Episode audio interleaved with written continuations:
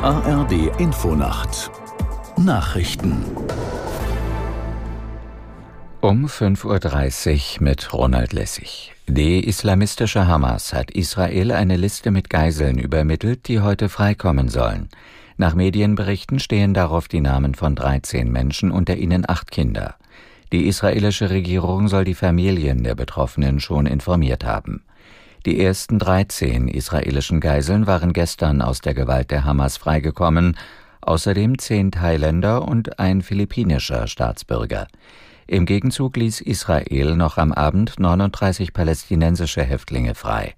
Insgesamt hatten palästinensische Terroristen bei ihrem Angriff auf den Süden Israels Anfang Oktober etwa 240 Menschen entführt. Die Grünen setzen heute ihre Bundesdelegiertenkonferenz fort. Auf dem Programm steht unter anderem eine Debatte über das Europawahlprogramm. Aus Karlsruhe Chris Berdrow. Ein zentraler Punkt im Europawahlprogramm der Grünen ist der klimafreundliche Umbau der Industrie. Wasserstoffnetze, Glasfaserleitungen, Stromtrassen, Schienen und Windparks sollen entstehen, um die Natur zu schützen und um Arbeitsplätze und Wohlstand zu sichern.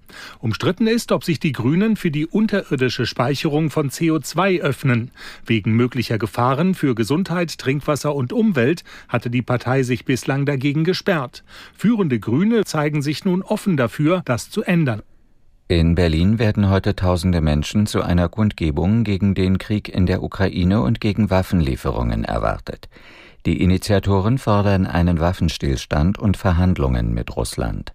Sie verurteilen den russischen Angriff und zugleich das Vorgehen der NATO. Bekannteste Rednerin am Brandenburger Tor ist die frühere linken Politikerin Wagenknecht. Sie hatte schon bei einer ähnlichen Kundgebung im Februar gemeinsam mit der Frauenrechtlerin Alice Schwarzer gesprochen. Der Aufruf zur Demonstration wird von linken Politikern, Gewerkschaftern und einigen Künstlern unterstützt. Die Europäische Union und Kanada wollen enger zusammenarbeiten. Das ist das Ergebnis eines zweitägigen Gipfeltreffens, an dem unter anderem Kommissionspräsidentin von der Leyen und Premierminister Trudeau teilgenommen haben. Aus New York Antje Passenheim. In ihrer Abschlusserklärung unterstrichen sie gemeinsam ihre Linie. Wir stehen entschieden zusammen beim Drängen auf Frieden, Stabilität und Wohlstand in der Welt, inklusive der Ukraine und dem Nahen Osten.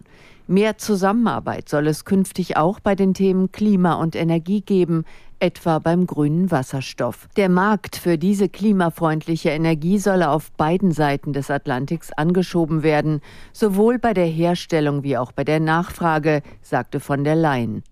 Das Wetter in Deutschland. Am Tage Regen oder Schneeregen im Erzgebirge und an den Alpen mitunter länger andauernder Schneefall. Im Norden zeitweise heiter, minus zwei bis plus neun Grad, zum Teil noch stürmisch. Am Sonntag vereinzelt Schneeregen im Bergland Schnee, minus zwei bis plus sieben Grad. Das waren die Nachrichten.